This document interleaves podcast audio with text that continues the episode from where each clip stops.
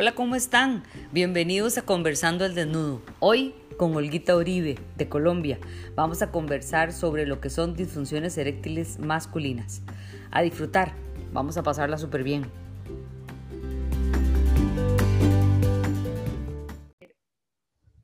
Muy buenas noches. Hoy yo aquí conversando el desnudo con esta bella amiga, porque realmente es súper guapa la Olguita. Eh, estamos conversando hoy al desnudo con Olguita Lucía Uribe, que me equivoqué yo, eh, con una conversación bastante interesante en el tema de disfunción eréctil. Bienvenida a, a mi programa, querida amiga. Ojalá podamos pasarle un rato alegre. Mi Vivi, mil y mil gracias por invitarme a este Conversando al Desnudo. Para mí un honor compartir este espacio contigo. Realmente cada charla que nosotras tenemos es una delicia y puedes poderla compartir con las demás personas me parece increíble. Entonces, felicitaciones por abrir este espacio, felicitaciones por esto. Realmente me parece increíble, me parece una iniciativa única. Entonces, genial. No, gracias, de verdad. A nosotros pues nos ha gustado mucho, te lo juro, tenemos 17 programas. Creo que voy a llegar a mitad de diciembre para, para poder darle una pausa y, y, en enero volveremos ahí con ideas, temporados. ¿eh? Me parece genial, me parece genial. Es una oportunidad para todos los profesionales de la fisioterapia y para la gente en general. Tener estos espacios de hablar de esto me parece, wow, único. Bueno, amiga, al tema que venimos, contanos, ¿Qué significa? Recordad que siempre al principio hablamos para el público en general y luego hablamos un poco más para los oficios de suelo pélvico. Entonces, contanos a qué, a qué podemos eh, definir como una disfunción eréctil. Bueno, la disfunción eréctil es esa imposibilidad de lograr una erección lo suficientemente rígida que permita tener relaciones sexuales placenteras. Es el caso, es una disfunción sexual masculina que se caracteriza por eso, simplemente que no tienen una erección que les permita tener una relación sexual placentera y buena. Ahora, yo había escuchado, y por cierto que lo, que lo había eh, escuchado de Carolina Silva, que ella decía que, por ejemplo, que la persona tiene que manifestar que es una disfunción, o sea, que lo está... Que lo está viviendo propio, o sea, que para él realmente no sea satisfactorio, porque si para él es, si para él es satisfactorio, si su erección es buena, pues simplemente no se va a convertir en una disfunción porque lo está disfrutando. Entonces no habría ninguna problemática y pasa igual con la eyaculación precoz, si no estoy mal. Si para él los tiempos, digamos, eyaculatorios son adecuados y si disfruta su relación sexual, no entraría dentro de la categoría de disfunción como tal. Ok, ahora, para que la gente comprenda un poquito, porque van a decir, ¿por qué fisioterapia en esta área? Hay una, me imagino que diferentes tipos de disfunción eréctil en el varón. No te preocupes. Sí, es que tengo acá un chiquitico, se los presento, mi bebé de tres años. Mamá. Mi amor, ve le dices al papá. Ya. Un segundo. Sergito. Sergito. Vivi, dame dos segunditos. no hay ningún problema. Qué pena, estas son, las cosas de la virtualidad y me lo dejaron salir. en vivo, en vivo. dos segunditos.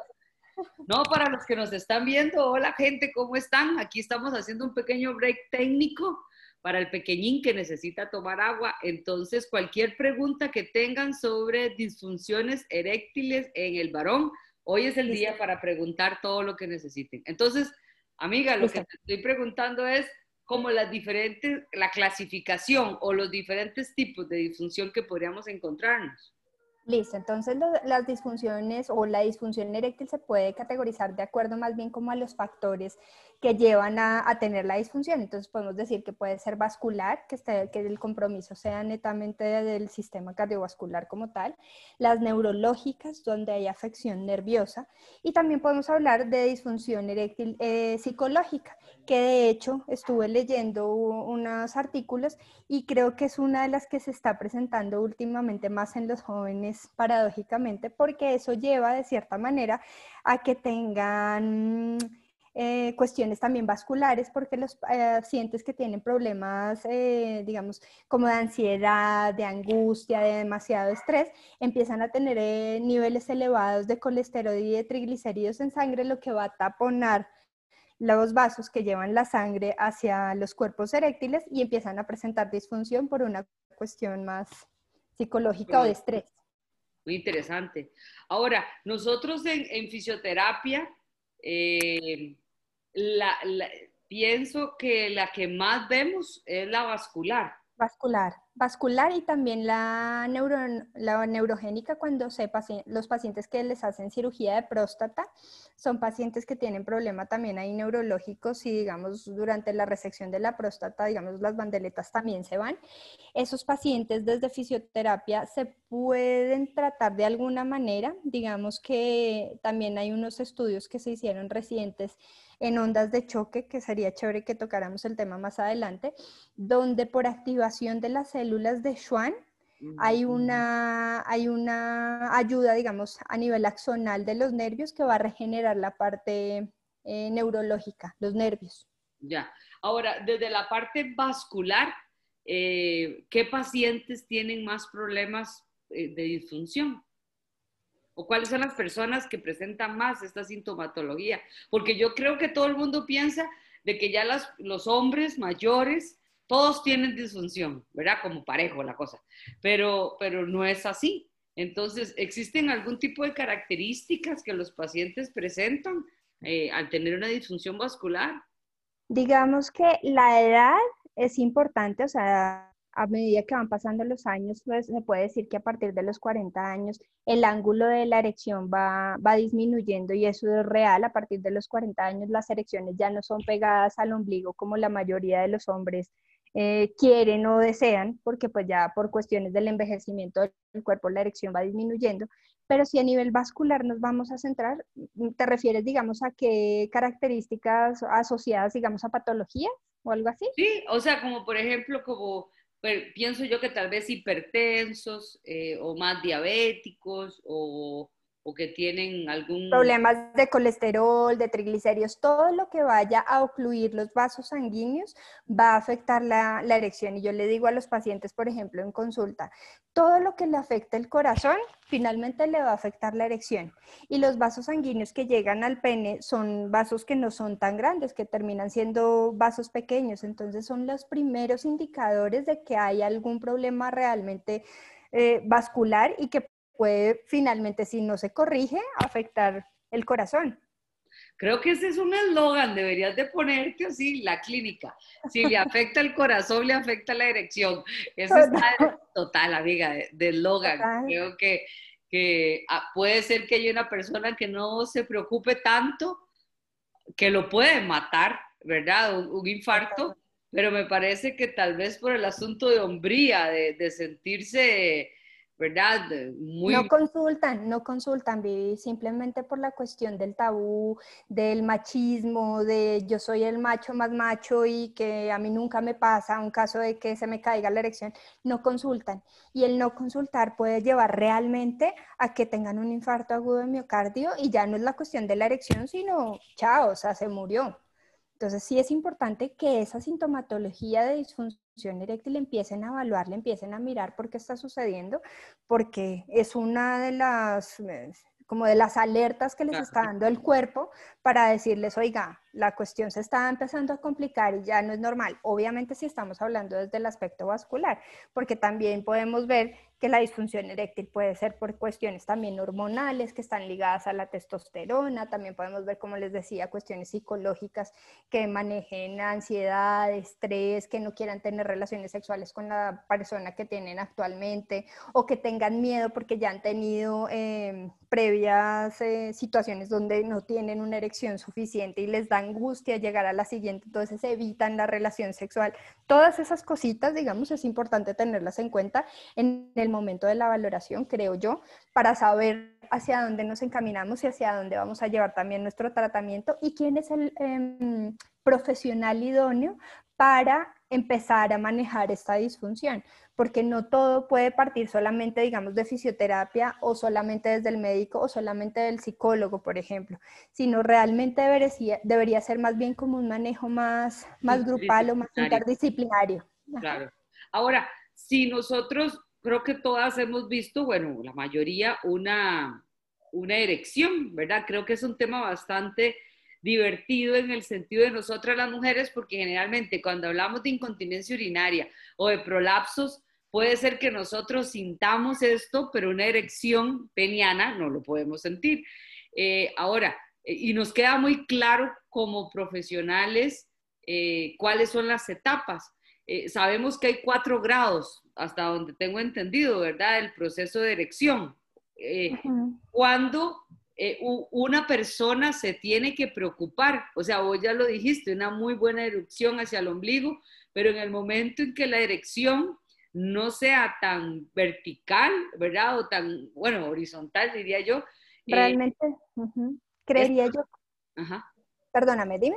No eso, ¿verdad? Que signos de alerta, porque puede ser que la persona no se está dando cuenta que tiene una, una disfunción. Entonces creería yo que una alerta es eso, que la erección no sea lo suficientemente rígida, digámoslo yo, digámoslo así, que le permita primero la penetración y segundo también podría ser que se caiga lo que se caiga rápidamente. O sea, que es una erección que puede iniciar rápido, pero que al cabo de unos segundos, ¡pum!, puede que tienda a caer o con los cambios de la posición, ¡pum!, tiende a caer. Entonces ahí ya nos lleva a pensar, hay algo que no está funcionando bien, tenemos que empezar a mirar qué es lo que puede estar pasando. En esos pacientes donde la erección comienza, comienza bien, se da bien, pero no es lo suficientemente rígida y tiende a caer, empezamos a pensar, ¿será que el sistema que permite que se ocluya, digamos, la vena y que, que no se salga esa sangre que está llegando está fallando? ¿Será que esa persona tiene algo, pues no sé si todo el mundo lo conozca, pero eso se le llama, eh, ay, ahorita se me fue el nombre, eh, ¿Sabes cuando el retorno venoso se da inmediatamente? Esos pacientes tienen una... Eh, ay, justo. Se nos fue. se nos fue el nombre. Pero, pero te tengo una pregunta, ahorita se te va a acordar el nombre. Eh, ahora, e, eso es súper importante la descripción de la erección que vos estás hablando, porque puede ser perfectamente que una persona tuvo una erección y se cae la erección o por la penetración, inmediatamente después se cae. Ahora, las disfunciones que son de tipo neurológico, cuesta que llegue a tener la erección, ¿cierto? ya me acordé el nombre antes de que se me vuelva a olvidar, fuga venosa. eso. Una fuga venosa.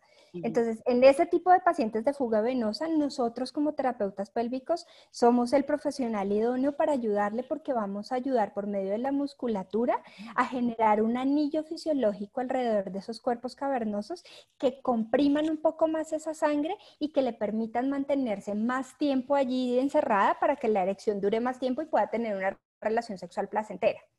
¿Listo? Entonces, ahí eso sería súper importante tenerlo en cuenta. Y tomando lo que tú me estás diciendo, un paciente que tiene una disfunción, eh, un problema neurológico, efectivamente el comienzo de la erección es donde va a empezar a fallar. Es ese paciente que dice, no, realmente yo no logro desde el inicio tener la erección como tal. Entonces eso nos lleva como también a empezar a, a indagar. Entonces, de hecho, yo había hecho un cuadrito y aquí tengo mis, mis notas, donde en la disfunción neurológica se falla para iniciar la erección. Exactamente. En la, en la disfunción arterial, lo que también está ligada a la cuestión medio hormonal, el inicio se da, pero es un inicio que es lento, que va a haber una falla para mantener la erección, es esa erección que comienza, se da despacito, se va empezando a endurecer el pene, pero empieza a caer rápidamente, tiene una destumescencia que es demasiado precoz. Ahí nos llevaría a pensar que hay una falla arterial, que hay una falla quizá eh, hormonal o endocrina. Una falla muscular es lo que les acabo de explicar. Un paciente que pueda tener, por ejemplo, una, ¿cómo fue que te dije? Una fuga venosa. Una fuga venosa que se da un inicio rápido, bueno, y se, se da la erección, digamos lo normal, pero el paciente cambia de posición o se mueve y ¡pum! esa erección desaparece, no se mantiene, es una erección que no se mantiene en el tiempo. dale, dale, perdón, termina. Y la última sería la psicológica, que no se asociaría a ninguna de las anteriores, que ya empezaría más con un proceso de ansiedad, de angustia, de decir, mm, ¿será que si quiero tener una relación sexual o no? bueno, me preocupa estar con esta mujer, o bueno, mil cosas que pueden estar asociadas a la parte psicológica. Vieras que yo tenía un paciente eh, que tuvo una hernia de disco porque se le desplazó un disco y bueno, tenía incontinencia fecal, pero tenía disfunción eréctil y era muy particular porque él solo podía tener relaciones sexuales de pie. no podía tener relaciones sexuales eh, ni en supino, bueno, ni acostado boca arriba, ni acostado boca abajo, ¿verdad? En posición de misionero no podía, solo podía ser de pie, porque si no caía completamente el, pene. Pero una cosa que, siempre lo asociamos, ¿verdad? Principalmente por la afectación nerviosa que tenía, por la compresión que tuvo, pues era el tipo de, ¿verdad? De, impulso que estaba llegando para producir todo el estímulo. Pero eh, interesante también pensar en este flujo venoso que puede ser que lo haya tenido él. Sí, igual y digamos, pensaría yo, no sé si estoy en lo cierto o no, que las erecciones que él tenía eran más, em, ¿cómo se dice?, reflexogénicas, por ejemplo, por la estimulación. No, no, era por eso las tenía bien desde el inicio, o sea, él tenía su estímulo sexual o pensaba y ahí mismo tenía la erección. Sí, sí, sí, con su pareja, todo perfecto, todo normal, pero tenía que ser de pie, ¿verdad? Entonces no podía, o sea, la posición, la postura. La postura. Tenía que ser en bípedo. Entonces llegamos como a hincado, ¿verdad? Como, bueno, la, la posición más ágil para poder contemplar la posición, pues, pues era más hincado pero eh, son esas cosas que nos tocan a nosotros, ¿verdad? Los de, los de suelo pélvico, adaptarnos a las situaciones y que el paciente pueda lograr su satisfacción, ¿verdad? Como pues ayudarle al paciente. Lo que siempre hemos hablado, Vivi, en todo caso, nosotros lo que buscamos finalmente es la funcionalidad si a él le funcionaba la posición de pie y así tener sus erecciones y poder tener sus relaciones sexuales placenteras, pues perfecto, llevémoslo a que haga su relación sexual de pie. Sin embargo, eso no quiere decir que pues obviamente una, siempre las relaciones sexuales de pie quizá pueden ser aburridas, digo yo, ¿no? Sí, sí. O sea, no hay, o sea, sería como algo monótono. Entonces, si se puede buscar de pronto otras alternativas, buscando que esa sangre se quede encerrada dentro de esos cuerpos cavernosos sin que necesariamente esa persona tenga que estar solamente de pie y mirar por qué solamente de pie pasa, pues buenísimo, si le podemos colaborar. Yo creería en ese caso que solamente por los cambios de posición, que sí, posiblemente ese paciente tenía una fuguita venosa también. Ahora, como para ilustrar a las personas, ¿qué diferentes alternativas terapéuticas usas a la hora de la intervención, porque ¿verdad? cualquier persona que no es de nuestro medio se puede imaginar mil cosas que hacemos nosotros, ¿verdad? Pero no, no hay que dejar tantas cosas a la imaginación, sino cuáles son los medios terapéuticos o cómo le ayudas a estos pacientes en la disfunción. Listo, hay diferentes maneras de abordaje digamos que dependiendo de donde, lo voy a hablar particularmente de donde yo esté trabajando, el abordaje va a ser diferente porque trabajo para una multinacional muy grande donde contamos con un equipo muy especializado que son las ondas de choque. Estas ondas de choque ayudan para la disfunción eréctil de origen vascular principalmente, pero como te decía al inicio, ya empezaron a salir algunos estudios donde hablan que la onda de choque también va a tener una mm, acción sobre la proliferación en las células de Schwann, que son células que van a ayudar hacia los axones de la neurona como tal y va a reconstituir esa parte nerviosa. Entonces mm. estamos viendo que tienen efecto, por ejemplo, en esos pacientes que tienen prostatectomías radicales, aplicándolo directamente sobre las cruras del pene que llegue, digamos, hacia, hacia el nervio cavernoso, la onda, y empiece esa regeneración eh, neuronal. Entonces ahí sería interesante. Entonces ahí lo único que yo hago son ondas de choque. ahora, ahora alto, porque la gente puede pensar que cualquier onda de choque, no es cualquier onda de choque. No, las ondas de choque que se manejan para la disfunción eréctil son ondas de choque de alta energía, que son ondas de choque focales, que van directamente hacia los cuerpos cavernosos y que tienen un protocolo específico para su aplicación, para que se genere vascularidad inicialmente y también, como les decía, la parte neurológica también se está empezando a evaluar que tiene algunos efectos. es en microbares. Señora. Es en microbares, no es en bares. La que yo utilizo es en eh, bares. No, espérate porque estoy confundida. Son en bares. Sí, poquitos. No, no, mentira, no son bares, son, son Jules. Ah, ok, lo haces en. Ajá, ok. En Jules. Sí. Es en Jules. Ok, ahora. son ondas focales, que la diferencia con las ondas que, que son radiales, es que toda la energía se concentra o llega hacia un punto específico, mientras que en la radial lo que pasa es que la onda sale disparada del, del, aparato, del cabezoto de la pistola y la energía se va a dispersar y va a llegar a varios tejidos, haciendo que hacia el punto final no llegue toda la condensación de la energía, sino que va a dispersarse. Y además la onda de choque radial lo que va a trabajar es toda la parte... Mm, como tisular, mientras que la onda de choque focal va a trabajar a nivel celular como tal, va a ser un poco más profunda que la radial. Ahora, ¿no es doloroso para el paciente? No, no es doloroso se siente, porque no podemos decir que no, el paciente va a sentir el impacto de la onda cuando se distribuye. De hecho, lo que ellos refieren es como pequeños punzoncitos o pequeños pullones a nivel del pene. Si yo hablo de pullones, quizás los hombres que nos estén escuchando van a decir, ¿cómo yo voy a sentir un pullón en el pene? Me muero. No, realmente no es tan grave se sienten los impulsos, el paciente los soporta completamente y además las sesiones son muy cortas, son sesiones que desde el primer disparo hasta el último son aproximadamente 12 minutos, entonces son completamente llevaderas, o sea, el paciente no tiene que tener precauciones ni antes ni después del tratamiento porque el dolor pues no se va a generar fuertemente como para que diga no, que se tiene que ir a hacer algo, tomarse un anestésico, un, un calmante o algo por el estilo, no. Dime. ¿Cambia como de coloración el pene? Obviamente. Nada. No, nada. No se enrojece el área, nada. No pasa absolutamente nada. ¿Y no dan ganas de orinar?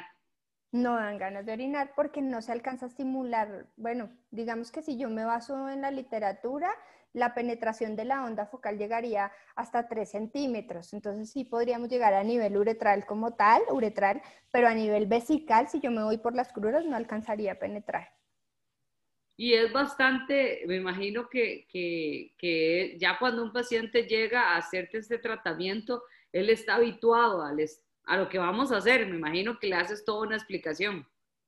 Sí, claro, él se le hace toda la explicación previa en qué consisten las ondas de choque, cómo se va a manejar. Es un paciente que obviamente está completamente afectado y lo que quiere es una, una respuesta inmediata para que su erección empiece a mejorar. Obviamente la onda de choque no es un efecto que sea inmediato como lo va a hacer el medicamento, como lo va a hacer el químico, sino que es un efecto realmente terapéutico y esto aquí cabe o es importante resaltarlo y es que en la mayoría de casos, dependiendo obviamente también del profesional a donde vayan los, los pacientes, casi siempre les tratan en la sintomatología. Es decir, voy por una disfunción eréctil, quiero tener una erección ya y hágame algo ya para tener esa erección. Y no se basan o no se fundamentan en que ese paciente debería tener más bien un efecto terapéutico que recupere el endotelio vascular, que recupere esa vascularidad y que le ayude al paciente que después no tenga que depender de un medicamento.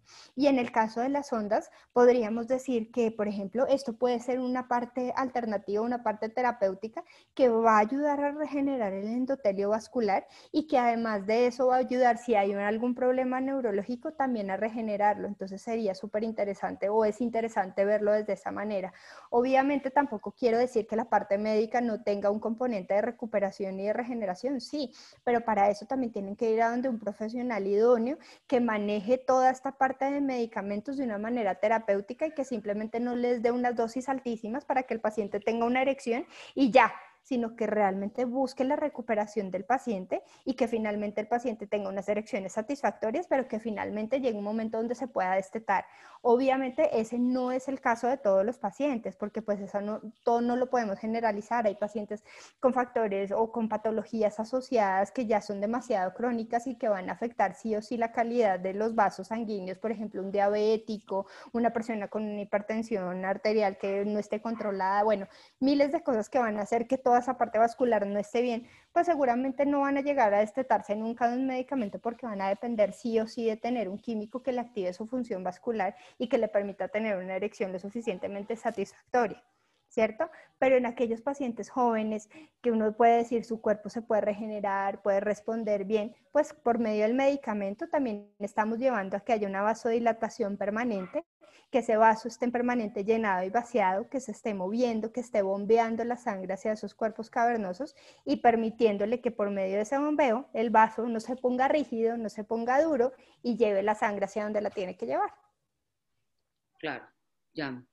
Ahora, si, si nosotros nos separamos un poco, porque aquí nos está preguntando una colega, de, de las indicaciones que nosotros le podríamos brindar eh, desde, como oficios al hogar, a estas personas.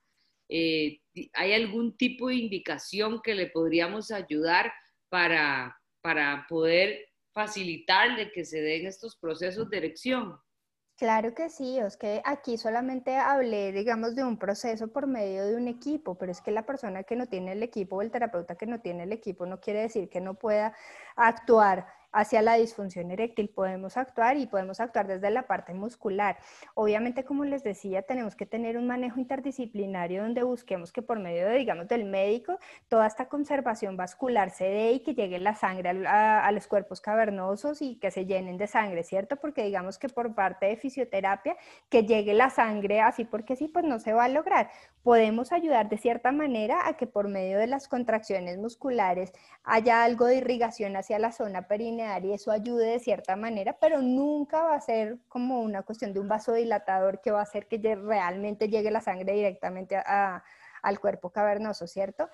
Pero nosotros como fisioterapeutas pélvicos lo que vamos a potenciar realmente es esa duración de la erección, es que cuando se produzca la erección, esa erección sea lo suficientemente rígida y duradera en el tiempo por medio de lo que te decía al principio, que es generar un anillo fisiológico alrededor de esos cuerpos cavernosos que compriman esa sangre y que permitan que esa erección se mantenga durante un tiempo prolongado. ¿Y qué indicaciones se le pueden dar en la casa? Pues previo a una valoración donde vamos a identificar cómo está esa musculatura de piso pélvico. Si el paciente logra primero reconocerla, porque de ahí debemos partir, no todos reconocen sus músculos, uno les dice, bueno, va a contraer el ano o va a mirarse al espejo para ver si se contrae y se mueve el pene y muchos no lo pueden hacer. Pues entonces partiendo de eso, vamos a establecer unos objetivos y un plan de tratamiento para que ese paciente empiece con una activación muscular adecuada y pueda tener posteriormente también a una intervención médica unas erecciones duraderas en el tiempo. Ahora, nos está preguntando Jennifer que, que si Jennifer Alvarado, saludos, de que si la TECAR también podría favorecer esa neovascularización. Bueno, pues tú ahí eres la máster en el tema, pero según todo lo que yo te he oído, porque realmente yo no tengo la fortuna de contar con un equipo de tecarterapia, diría yo que sí, porque sería, digamos que, una aplicación sobre una musculatura, por ejemplo, pélvica superficial, donde vamos a mejorar esa, esa calidad del músculo, donde vamos a mejorar esa oxigenación de los tejidos, donde vamos a ayudar también con parte vascular, pues obviamente vamos a estar favoreciendo una parte vascular. No tengo la experiencia, pero tú que tienes un poco más creería yo que podrías completar esa respuesta. Diría que por supuesto que sí. He visto muy pocos estudios, porque al final de cuentas esto es evidencia, ¿verdad? La experiencia que tal vez uno tenga tiene que ser, eh, ¿verdad? Apoyada por artículos científicos y eh, pocos hay, pero sí podría totalmente el proceso de neovascularización ¿verdad? que produce la TECAR podría favorecer en estos, en estos sistemas. Habría nada más que determinar a qué nivel de temperatura ideal podría ser estimulado el paciente, pero por supuesto. Ahora, yo sí, en, en, ahora en las clases, por cierto, el diplo, que ya casi termino, ¿ah? porque esta pandemia no, no lo he logrado, ¿verdad? Tenía varias profesoras que hablábamos de por ejemplo, para la casa, ¿verdad? Obviamente que todo el plan de ejercicios terapéuticos está clarísimo y lindísimo. Yo siempre digo que es más fácil tratar a un hombre que a una mujer, ¿verdad? Porque se puede ver el movimiento del bulbo esponjoso, del isquio cavernoso, poder analizar con el biofeedback, etcétera. A mí me, apasiona eso. Pero lo que te quiero decir es como el, el empezar y detenerse, ¿verdad? Cuando, cuando se está teniendo la actividad sexual ¿verdad? Como, como poder hacer unas pausas para poder ir controlando, ¿verdad? El proceso de erección. A ver, no, no, no, es imposible poder decir, vamos a, producir la erección, ahora sí, ahora no, sino que eh, en el momento de la excitación, hacer como una pausa, y otro pare y seguimos para favorecer esos procesos. Claro que sí, digamos, en este tipo de pacientes también es importantísimo destacar em, y sería el ideal, claro está que en la realidad no, muchos, no, en muchos pasa, y es que tengan la complicidad con su pareja. El hecho de que la pareja sepa que esta persona puede, o puede tener una disfunción también va a contribuir a su rehabilitación y a que tenga unas digamos, unos buenos ejercicios o unos buenos controles de, su función como tal. Entonces se habla, y, lo he visto y creo que en los cursos también alguna vez lo vi, que los pacientes que tienen disfunción eréctil no deben iniciar el acto sexual con la penetración como tal, sino deben darle una previa a todo este componente sexual eh, esperando la excitación, reconociendo esas fases de la excitación sexual sin permitir que, digamos, se llegue al orgasmo para que ellos puedan presenciar o puedan ver más bien esa erección y estén tranquilos, tranquilizando la mente, porque eso también es importante y qué chévere que me acordé. Y es todo lo que tiene que ver con la respuesta eh, simpática y parasimpática, nuestro, nuestro sistema nervioso autónomo. Sabemos que la erección depende del sistema nervioso parasimpático, ¿cierto? Entonces, si el sistema nervioso parasimpático es el que se encarga de la erección y un paciente llega angustiado pensando en mil y un cosas antes de disfrutar a su esposa, a su amante, a su amiga, a lo que sea, sino que está ansioso porque no sabe si va, exacto, exacto también, si no va a responder entonces el sistema parasimpático no va a estar activo, sino al contrario, el que va a estar activo va a ser el sistema simpático. Y si el sistema simpático está activo por esa cuestión medio psicológica, no va a haber erección que se dé. Ahí va a haber un bloqueo total, no va a haber una vasodilatación. Si no hay una vasodilatación, pues no va a llegar eh, sangre al pene y chao erección. Entonces, eso también es súper importante que los pacientes o los hombres que tengan algún tipo de, de disfunción o de pérdida de la, erección lo tengan en cuenta, que tienen que estar tranquilos, que tienen que estar disfrutándose la cosa. Entonces, volviendo al tema de lo de la casa y de lo de la pareja, efectivamente, empezar por, por la previa, por relajarse, por estar bien. Si ven que se da la erección, perfecto, pero espérense un, un momentico, disfruten de su pareja, vean esa respuesta sexual que ella también tiene de placer y eso va a ocasionar mayor estímulo a nivel de su cerebro y seguramente al estar también estimulado su cerebro, pues obviamente la respuesta vascular por toda la cuestión parasimpática y eso va a ser de relajación, va a llegar muchísima más sangre al sitio y seguramente la erección se va a poder lograr y se va a poder mantener. Entonces, sí, lo que tú dices, espérese un momentico, no quite tampoco, eh, si no se dio la erección en el momento, no se vaya, no, no deje ese momento ahí y se frustre, sino permita que su cuerpo empiece a responder, haga actividades de contracción muscular, la contracción muscular siempre va a llamar sangre hacia el sitio donde se está contrayendo, activando, si no estoy mal, también la parte glútea, lo que hacemos es llamar sangre hacia la zona perineal y si llamamos sangre hacia ese sitio, pues seguramente vamos a facilitar también los procesos de erección. Con calma, ¿verdad? O sea, yo creo que puede ser frustrante, puede ser algo que no ha vivido, puede ser una sorpresa lo que está pasando. Totalmente puede ser que, que, tenías ahí eh, pulseando, como yo siempre digo, a la chavala o al chavalo, porque ahorita, ¿verdad?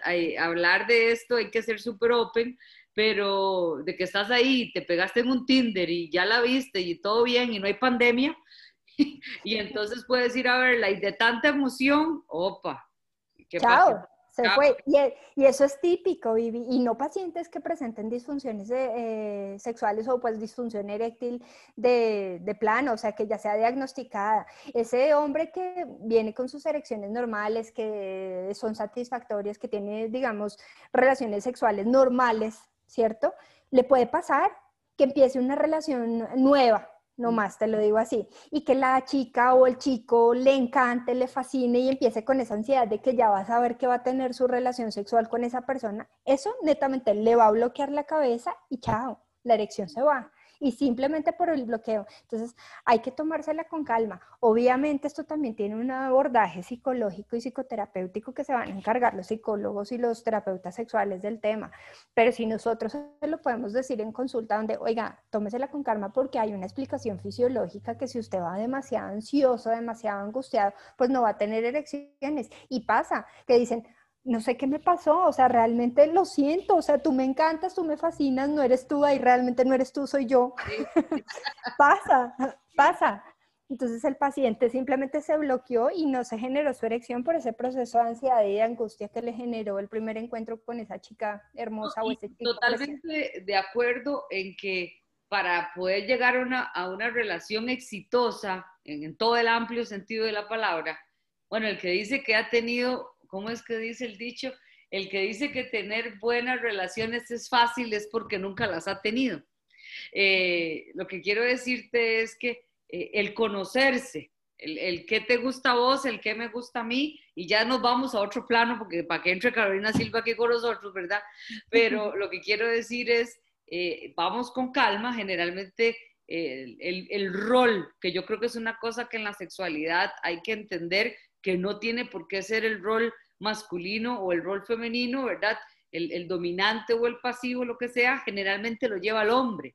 Entonces, eh, tiene que estar la erección para poder como que se dé la situación. Creo que es una cosa que se puede favorecer, el hombre puede conocerse, que puede sentir a través de la masturbación, como nos está diciendo eh, también una colega, que puede, que puede ir conociéndose en qué momentos.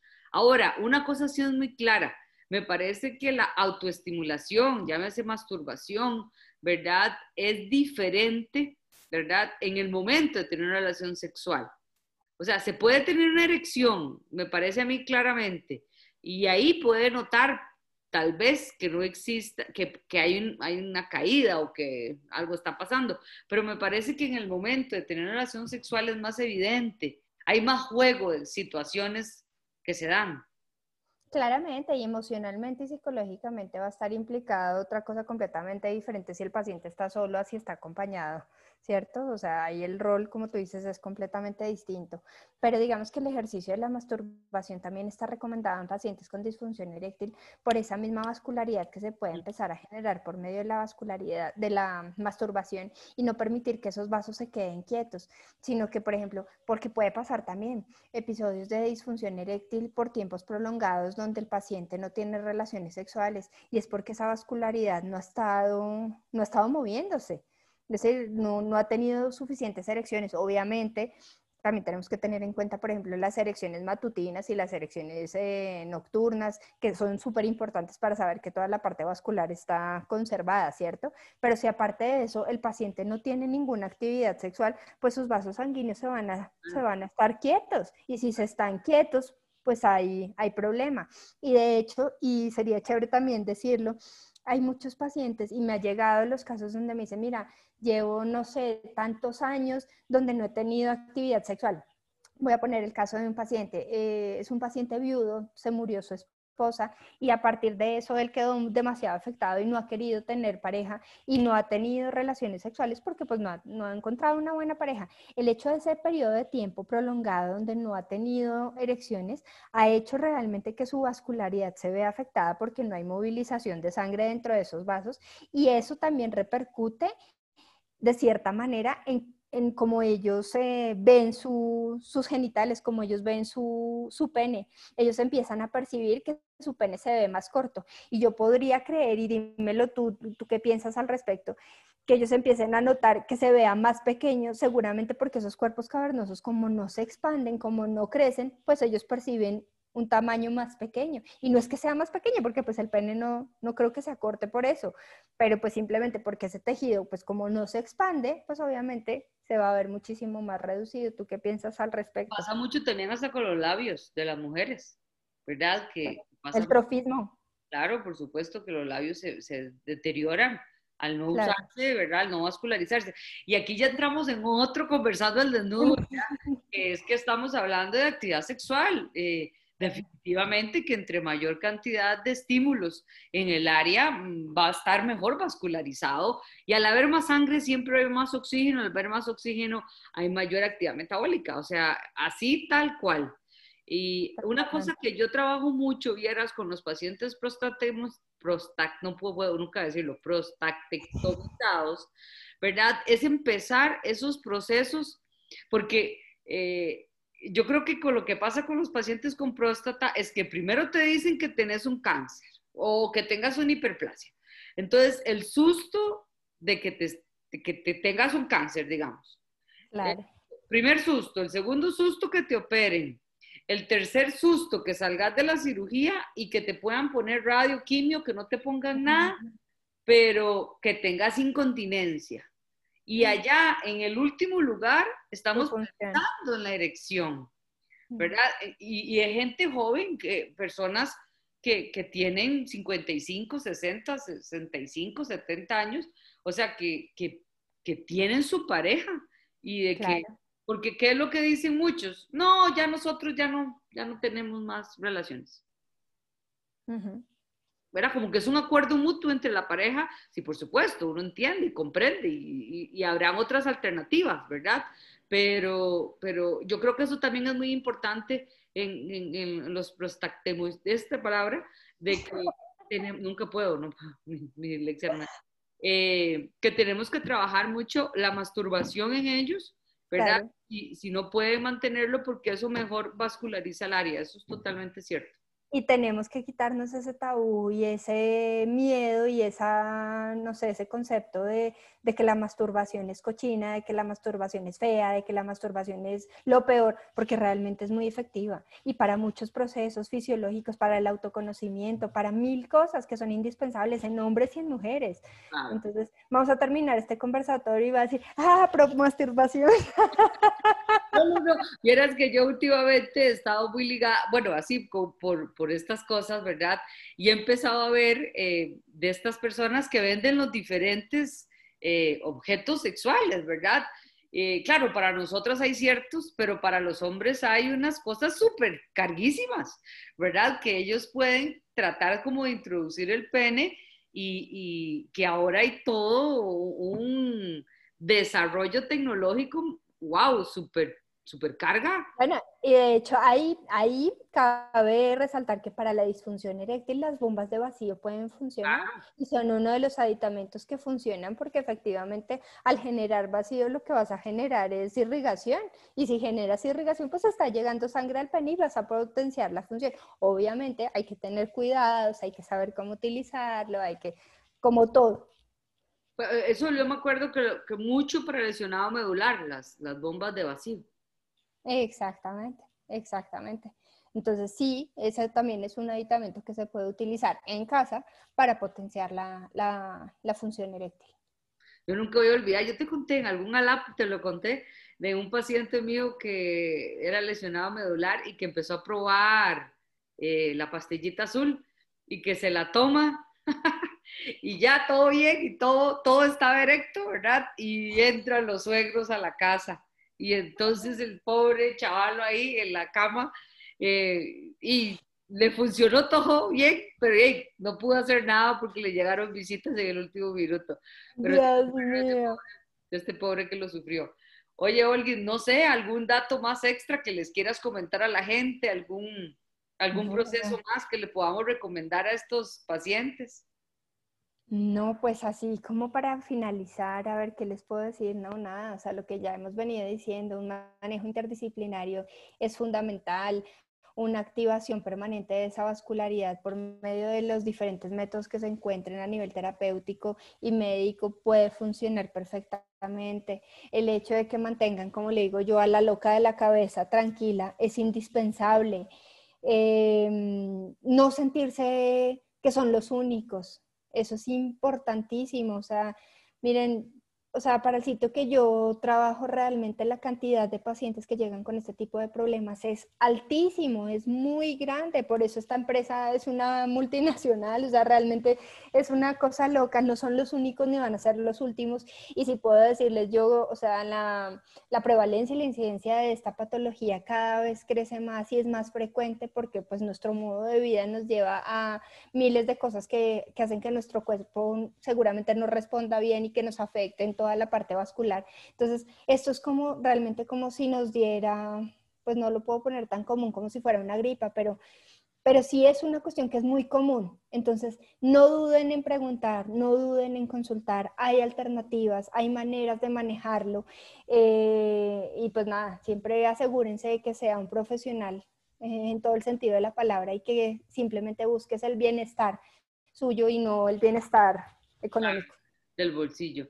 Eh, una cosa que quería decir, que nos está viendo gente súper queridísima y también está por ahí la gran, gran, gran doña jefa aquí, que yo la quiero muchísimo, Ángela Ocampo, nuestra querida colombiana también, eh, en que nos habla doña Ángela, que yo creo que eso es una cosa que tenemos que llamar a, que se vuelva más bien un red flag, ¿verdad? Eh, es un signo centinela, como lo dice ella, de un infarto, ¿verdad? Si un paciente empieza, sabe que no tiene hábitos saludables, sabe que está fumando, sabe de que pues tiene un, altos niveles de colesterol y empieza con disfunción, páguese a ver, o sea, páguese a ver porque puede ser que estemos ante una situación muchísimo más grave y que pueda Totalmente. Totalmente, y como tú lo dijiste, Logan, lo que es bueno para el corazón va a ser bueno para la erección y viceversa. Entonces, pilas, porque esa es una como de los que como lo que decíamos, es uno de los indicadores principales que pueden decir que algo más grave o más peligroso puede estar aconteciendo. Entonces, sí, ojo con eso.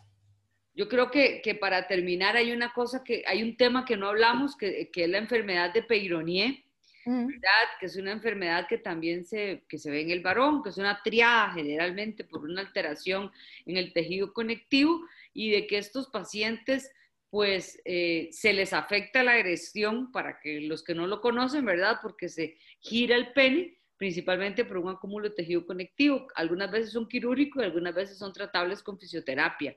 Eh, ¿Te ha tocado algún peironía o no por ahí?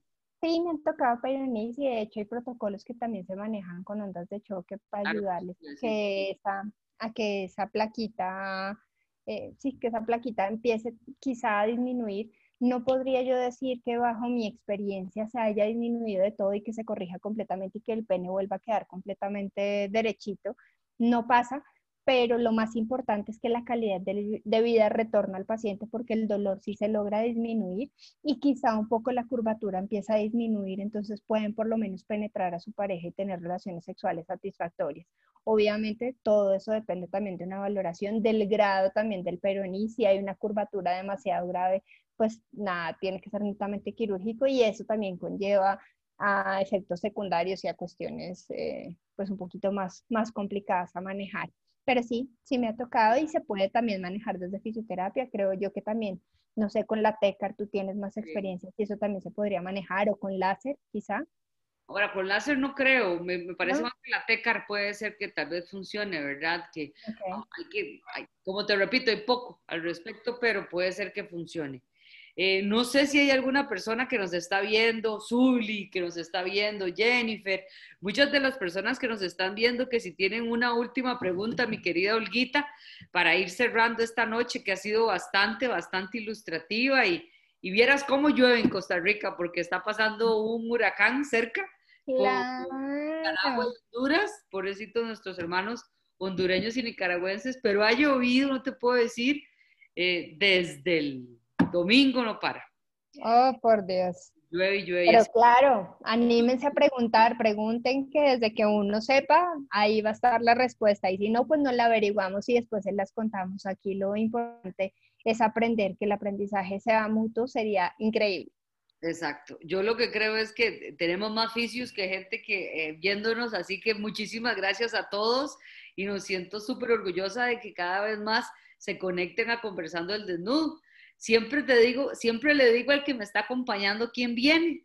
La próxima semana vamos a tener por primera vez un médico, porque siempre he hablado con fisioterapeutas. Y la próxima semana vamos a hablar con Ronald Salazar, un ginecólogo costarricense, y, vamos a hablar de las diferentes eh, patologías que podemos ver en común, como ese trabajo interdisciplinario. Entonces, vienen personajes más o menos diferentes a lo que, ¿verdad? Semejantes, pero diferentes a lo que nosotros hacemos, pero la idea es conocernos entre todos. Pues nos complementamos perfecto, Vivi. La invitación, de hecho, sí es a eso, esa interdisciplinariedad es importantísima.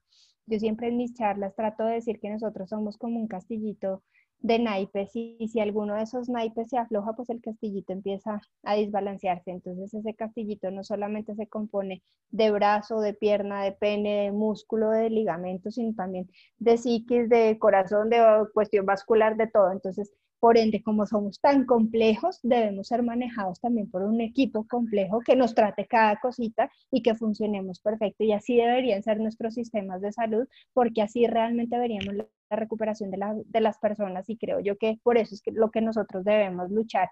Entonces, pues bueno, genial que tengas un médico también invitado y que nos hable bajo su experiencia de, de todos los Vamos a ver cómo nos va. Oye, nos está preguntando Jennifer que si vos conoces eh, eh, o has tenido alguna experiencia, alguno de los pacientes con el Reflexonic, que es como un vibrador. Yo no lo conozco.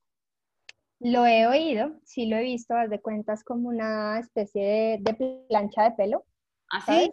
Ah. Creo, que es ese, creo que es ese. Espero que ella me corrija, si no. Y es así, tal cual como una pinza. Y la pinza lo que se hace es que se agarra hacia, Creo que lo, hacen mucho para, el pene y para los pacientes neurológicos. Y lo que genera son vibraciones, oscilaciones. Al generar esos efectos vibratorios, lo que generan también es una, una respuesta reflexogénica y se puede crear erección en pacientes neurológicos. Y en pacientes que tienen eyaculación precoz, creo que también tiene alguna respuesta para lograr controlar el reflejo eyaculatorio y que el paciente no eyacule rápidamente. Creo que es así. No estoy tan segura, no lo aseguro, pero creo que tiene que Hablando, exacto. Yo he visto unos lindísimos, he visto unos que son así en forma de tubo y que, y que él puede penetrar como el cilindrito, por así decirlo, que tiene diferentes texturas. Y ahora por Bluetooth, ¿verdad? Aceleran o disminuyen con el celular la, la vibración y el movimiento. Y súper, súper interesante, la verdad. No, eh, en cuanto a aparatitos tenemos cuánta cosa y si los podemos utilizar y les podemos decir también a los pacientes que los tengan, pues es ideal, obviamente. Para gustos los olores, los colores y los sabores. Yo creo que aquí lo que hay que tener es apertura, dejar de ver la morbosidad que uno siempre dice y, lo mejor para el paciente. Bueno, amiga, muchísimas gracias. De a ti, mi Nos están viendo y pues terminamos un más, un programa más de Conversando al Desnudo y los esperamos la próxima semana. Chao. Genial que sí, chao. Un abrazo. Ok.